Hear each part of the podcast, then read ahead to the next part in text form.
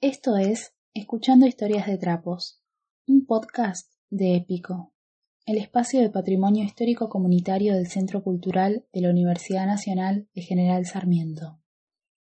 Y bueno, el migrar implica dejar tus lazos, tus vínculos, tu familia, tus amigos, tus cosas, tus objetos, tu televisión, tu cama, tu ropa, tu casa, ¿no? Y mm, cuando uno em, sabe que se va a dar ese, ese, ese cambio, ese gran cambio.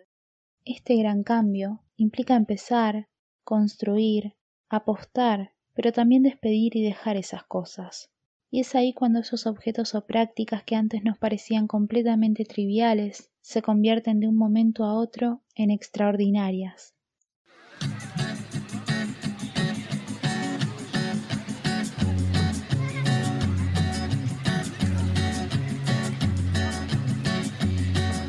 Solo voy con mi pena, sola va mi condena. Correré mi destino para burlar la ley, perdido en el corazón de la grande Babilón. Me dicen el clandestino. Historias de Trapos, archivo textil del ex partido de General Sarmiento, fue una experiencia que llevaron a cabo entre 2018 y 2019 Épico y la artista visual Marga Steinbasser en una serie de encuentros de memoria oral que convocaron a distintas personas de San Miguel, Malvinas Argentinas y José Cepas, municipios de la zona noroeste de Buenos Aires, con el objetivo de conocer sus historias y trayectorias de vida. Los participantes debían asistir a los encuentros con un objeto textil que representara recuerdos, emociones o experiencias que quisieran contar y compartir.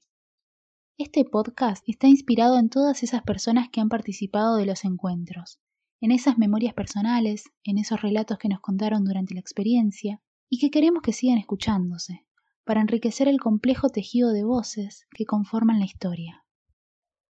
En este episodio queremos contarles la historia de Beatriz Alor Rojas. Beatriz tiene 36 años, es de origen quechua por parte de su familia materna y afrodescendiente por parte de la familia de su papá.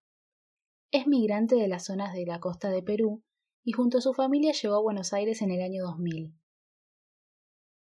Beatriz participó de los encuentros de historias de trapos para contarnos la historia de su aguayo. Por si alguien que nos escucha no lo sabe, un aguayo es una prenda rectangular usada en las zonas del altiplano, que tradicionalmente se teje a mano y se caracteriza por tener líneas de diferentes colores. La versatilidad de esta prenda permite que se le asigne muchos usos, como abrigo, como mochila o bolsa, o incluso para las guaguitas. Usualmente tienen varios colores. En el caso de mi aguayo tiene varios colores y varios patrones de líneas horizontales que tienen un significado en particular. En el caso eh, del aguayo que tengo yo, que es un, un aguayo que me lo regalaron hace muchos años, me lo regaló una prima, a quien su abuela, que es también de origen quechua, es de las zonas de Huancayo, son unas zonas altoandinas de Perú. Ella le regaló y le trajo desde su, desde su comunidad esta, esta guayo y yo no sé bien cuáles son eh, los significados de las líneas y de los patrones. Sí sé bien que cada una de estos colores representa, por ejemplo, a las regiones o a, los, a las comunidades a las que pertenece esa persona. En el caso del aguayo que yo tengo, tiene muchos colores también llamativos. Em, predomina mucho el color morado o el violeta, como le llaman aquí. También tiene color amarillo, color rojo, verde, pero rosa, pero el violeta resalta más.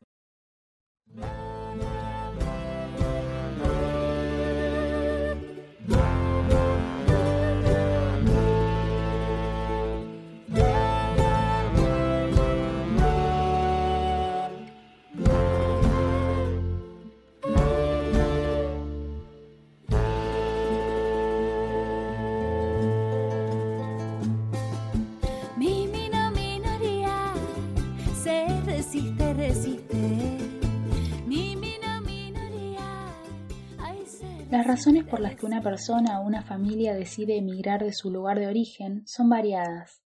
están atravesadas por cuestiones políticas, económicas, sociales y personales. Es un proceso traumático y radical, en el que predominan las pérdidas y las despedidas, las inseguridades, las frustraciones, la espera y la lucha. La migración supone un cambio tan grande que pone en riesgo incluso la propia identidad. Bueno, el proceso migratorio fue un, proceso bastante duro, implicaba ir a otro país y quedarse ahí durante mucho tiempo. Para los más chicos, quizás para mis hermanos, cuando llegaron era, era un viaje más sencillo, ¿no? Porque sus vínculos todavía no estaban consolidados, pero para el caso mío y el de mis hermanos más grandes, sí implicaba un desarraigo bastante fuerte porque dejábamos atrás nuestros vínculos, nuestros lazos, nuestras amistades, eh, nuestra familia, eh, nuestra casa, mm, todo. Yo tenía en ese momento 16 años, había terminado ya la secundaria, pensaba prepararme para ingresar a la universidad allá en Perú, como que tomó mucho tiempo, como pasa con muchas familias migrantes, ¿no? Que primero traen a uno o dos hijos a la vez, eh, en mi caso, bueno, vinimos todos por avión, entonces, bueno, ella se dedicó a trabajar para ahorrar. Primero preparó la casa para tener un lugar donde quedarnos, compartíamos la casa con una tía y trajo primero a, uno de mis hermanos, después trajo a, tres más y eh, por último me, me trajo a mí. se presenten en puerta de embarque. Les recordamos que solo podrán llevar consigo Em, yo migré en diciembre del año 2000, eh, no recuerdo bien el, la fecha, pero bueno, sí recuerdo que eh, yo viajé sola, em, fue, no sé, un momento difícil y mm, nada, llegar a Buenos Aires fue como encontrarme con, eh, recuerdo que la primera impresión fue campos, puro campos, porque llegué a Ezeiza y decía, nada, era como dónde está la ciudad, ¿no? Entonces atravesamos una parte de la ciudad de Buenos Aires y después llegamos hasta San Miguel y eran casas para mí enormes, em, con mucho patio en la parte de adelante, entonces bueno, eso también llamó mi atención al principio. Pero bueno, ahí uno se da cuenta de que ya no está en su lugar, ya no está en, nuestro, en su país, ¿no? El lugar de preferencia de los migrantes sudamericanos fue Capital Federal, pero por su accesibilidad a los medios de transporte, la región metropolitana de Buenos Aires se convirtió en el segundo lugar más elegido, y San Miguel recibió y alberga a un gran número de comunidades migrantes. Según datos del Observatorio de la Universidad Nacional de General Sarmiento, en el 2010 se registraba que la población nacida en otros países sudamericanos representaba más del 5% de la población total de la región metropolitana de Buenos Aires y más del 4% de la población total del partido de San Miguel. Se resiste, resiste. Ni mina minoría, ay se resiste, resiste. Y recuerdo que cuando viajé, viajé con una maletita, una maleta donde traje algunas de mis cosas. No traje todas, em, porque mi mamá decía, bueno, trae solamente lo esencial, lo que puedas utilizar pero también me pedía traer algunas otras cosas, porque lo que hacen también las redes sociales eh, de migrantes es que el que viaja también trae cosas de otras personas, ¿no? otros encargos. Entonces me acuerdo que mis cosas eran muy poquitas y mucho no me preocupaba porque mi mamá me, me convencía de que ella acá nos iba a comprar lo que necesitáramos. Entonces me acuerdo que todo el tiempo extrañaba mi ropa, eh, no sé, si hacía frío yo decía, ¿cómo no tengo el pantalón rayado que dejé en Lima, ¿no? O cómo no tengo el buzo azul que dejé en mi casa. Entonces, bueno, es eso también, ¿no? Es todo el tiempo pensar en, este, en nuestro lugar, en, nuestro, en, en nuestra casa. En... Yo me acuerdo muy bien, por ejemplo, que habían, que a veces eh, me ponía a pensar y decía, ¿no? Como este, no tengo una hermana más grande para que me pueda pasar su ropa y tener como ropa adicional, porque no era tampoco que nos compraban ropa todo el tiempo, no era algo como, no era una, algo que pedíamos siempre, ¿no? Entonces, em, eh, no sé, fue como una, una sensación difícil que me duró durante mucho tiempo porque cada, cada vez eran temporadas distintas, ¿no? En Lima tenemos un clima nosotros bastante templado, eh, no hace tanto frío ni tanto calor, en cambio acá sí era o mucho frío o mucho calor em, y no estábamos como preparados para esos momentos, ¿no? Entonces em, eso también fue una, una situación bastante impactante. Las cosas son más importantes para nosotros de lo que nos gusta imaginar esos objetos cotidianos utilitarios o simplemente decorativos intermedian entre nosotros y nuestras experiencias. Contienen nuestros recuerdos y nos vinculan con otros.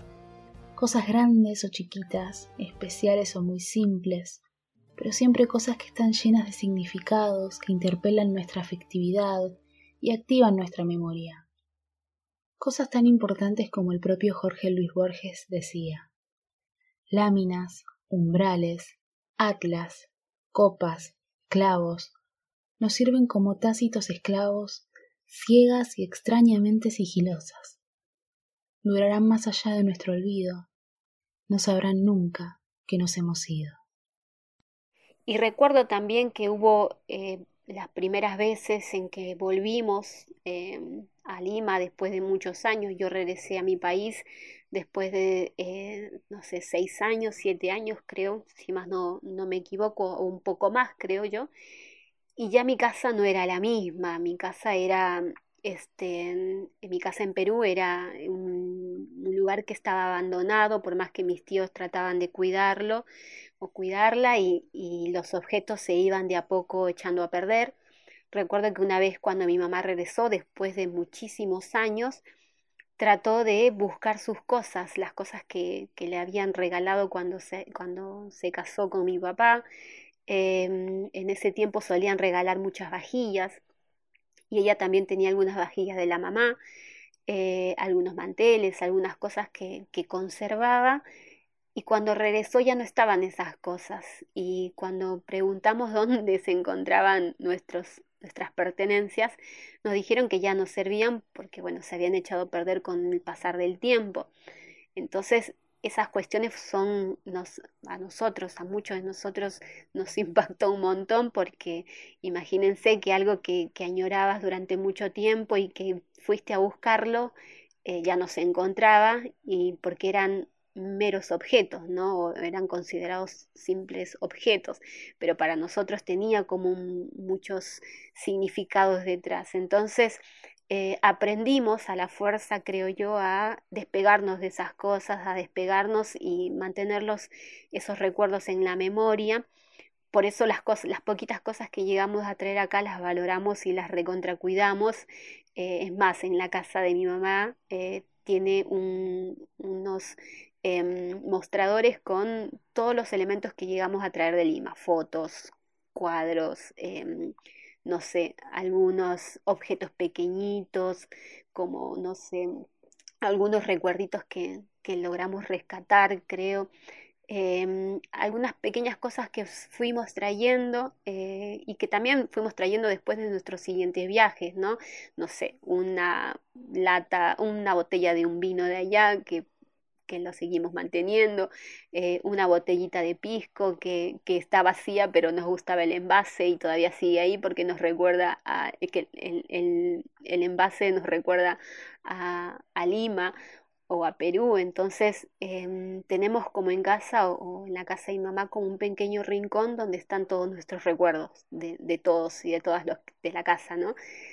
Recuerdo también que trajimos muchos libros, en particular los trajo mucho mi mamá cuando viajaba, libros que ella tenía ya en, en Perú y que nada, eran, yo recuerdo la vez que viajó que viajábamos cada uno de nosotros, mi papá siempre nos mandaba los libros de las, em, de las escuelas, porque pensaba que los libros que ya habíamos usado mi hermano mayor o yo em, durante el, el colegio, porque él decía que esos libros les iban a servir a mis hermanos más chicos, o nos mandaba no sé, em, sí, algunos libros viejos, él trataba de, de, forrarles las tapas como para que se pudieran mantener y nos mandaba eso.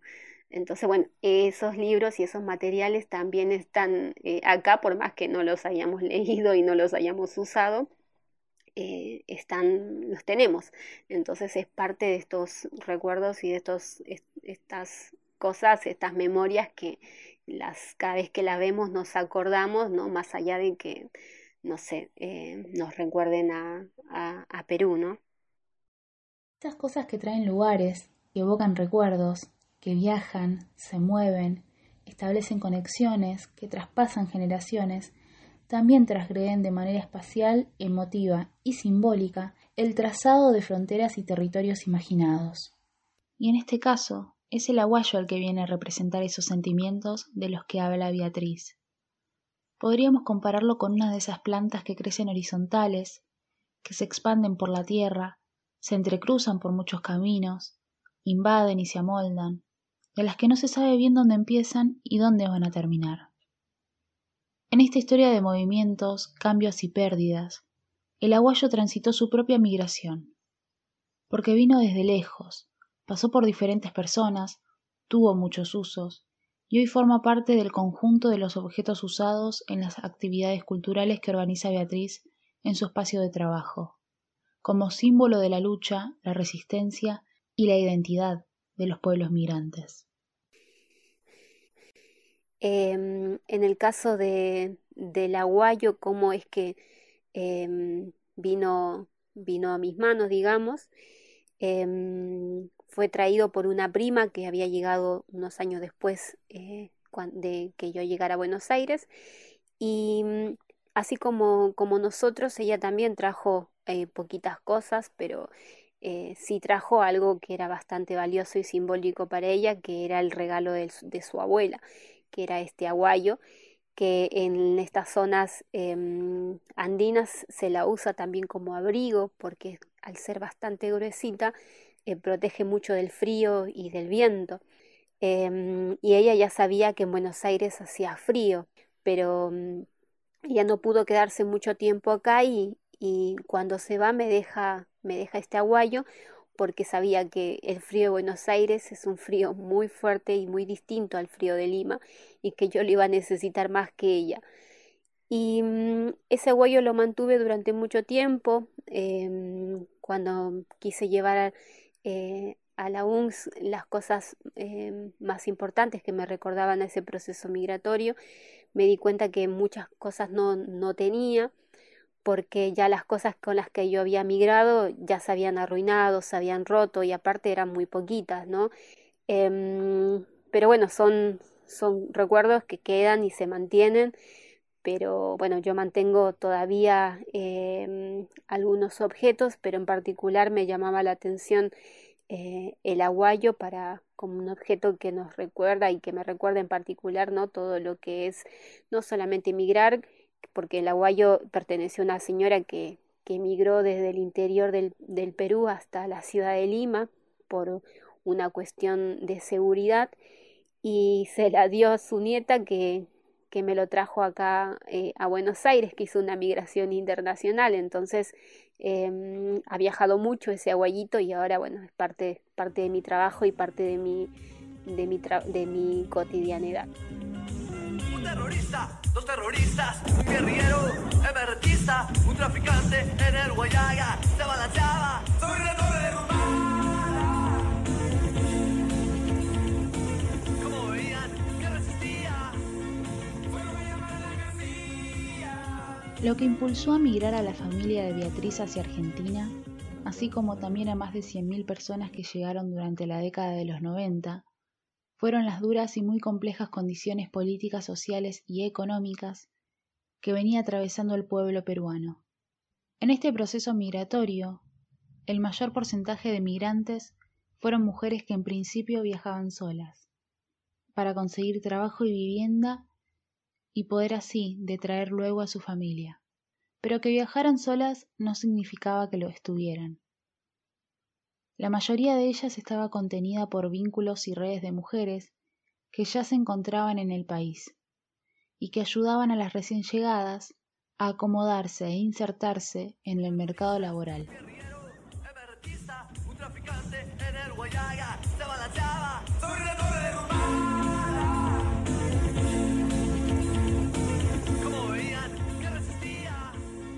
En el caso de, mi experiencia y la experiencia de mi familia, el proceso migratorio comenzó en el año 99 cuando llegó mi mamá acá a Buenos Aires por una cuestión de trabajo. En mi país el trabajo escaseaba y los sueldos eran bastante bajos, em, aparte de la precariedad de cada uno de ellos, ¿no? Y mm, mi mamá migró con, con una hermana que ya había migrado previamente y mm, con una tía también que ya se encontraba aquí y mm, migró justamente pensando en nuestra situación económica. Después eh, alquilan una casa en San Miguel porque ella pensaba que em, estar dentro, afuera, digamos, de Buenos Aires era era un poco más barato que, vivir en Capital Federal. Desprenderse de sus cosas, de su tierra, de sus afectos, no es a lo único a lo que deben enfrentarse los migrantes. Aunque parezca mentira, en el momento que Beatriz llegó a Argentina, aún continuaba en vigencia la Ley Nacional de Migraciones conocida como Ley Videla. Sancionada en 1981 por la dictadura y bajo la doctrina de seguridad nacional, era una ley restrictiva, selectiva y discriminatoria, que vulneraba los derechos de las personas migrantes, a tal punto que podía negársele la atención sanitaria o el acceso a una institución educativa a los migrantes que estuvieran en una situación irregular. En este contexto, y aclarando que la gran mayoría no tuvo esa posibilidad, la mamá de Beatriz pudo ahorrar todo el dinero que implicaba contratar un gestor y hacer los trámites de residencia para su familia, con el objetivo principal de que sus hijas pudieran acceder a la educación pública.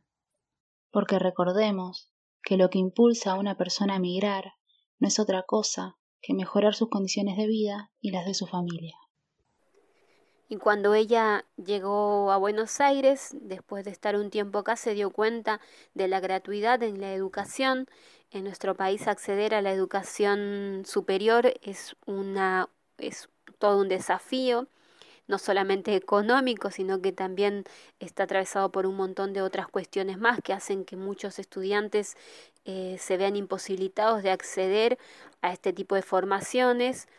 Em, entonces eh, nos ella decide traernos no solamente a, a, mi hermano mayor que ya arrancaba para, para estudiar en la universidad o estaba en realidad en una edad para, para estudiar en la universidad y, para, y en mi caso eh, traerme a mí también para darme esa posibilidad de poder acceder a la educación superior. Y afortunadamente, y gracias a esos esfuerzos de su madre, la historia de Beatriz es una de las que tienen buen final.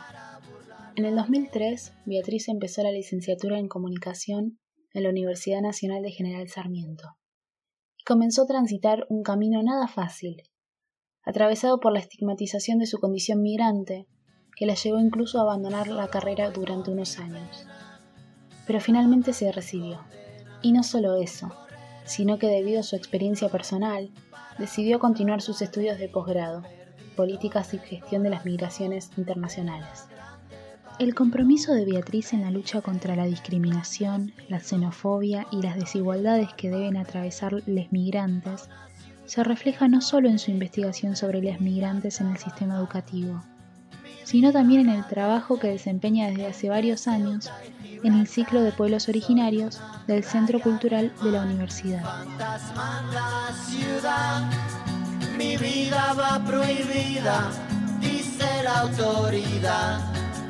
Solo voy con mi pena, mi condena.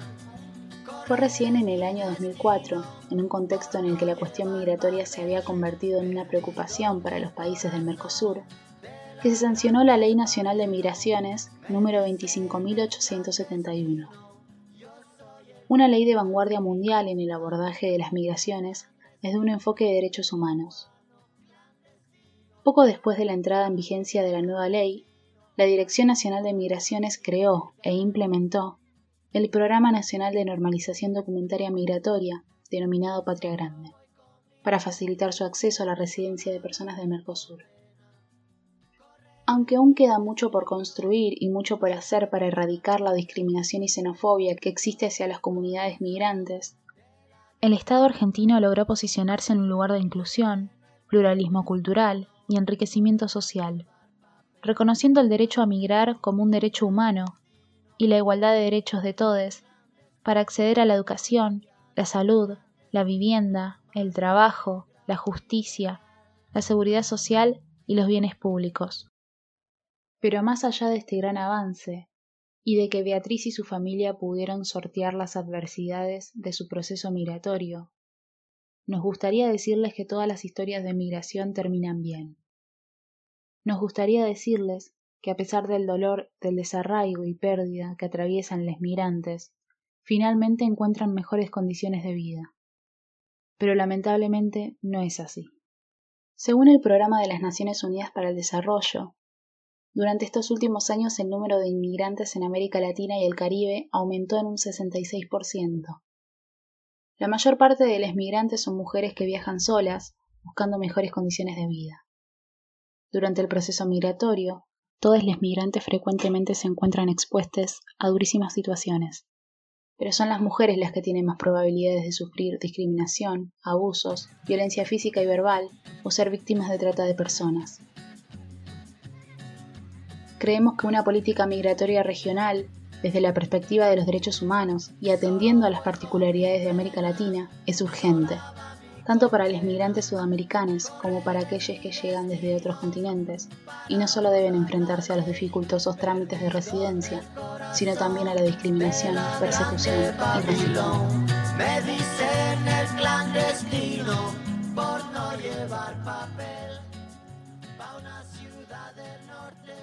Este fue el segundo episodio de Escuchando Historias de Trapos, que hicimos con mucho compromiso y respeto.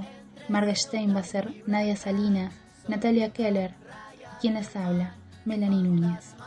Esperamos que lo hayan disfrutado tanto como nosotras. Pueden encontrar más información sobre Épico en www.uns.edu.ar y pueden encontrarnos en Google Podcast o el canal de YouTube de nuestro Centro Cultural.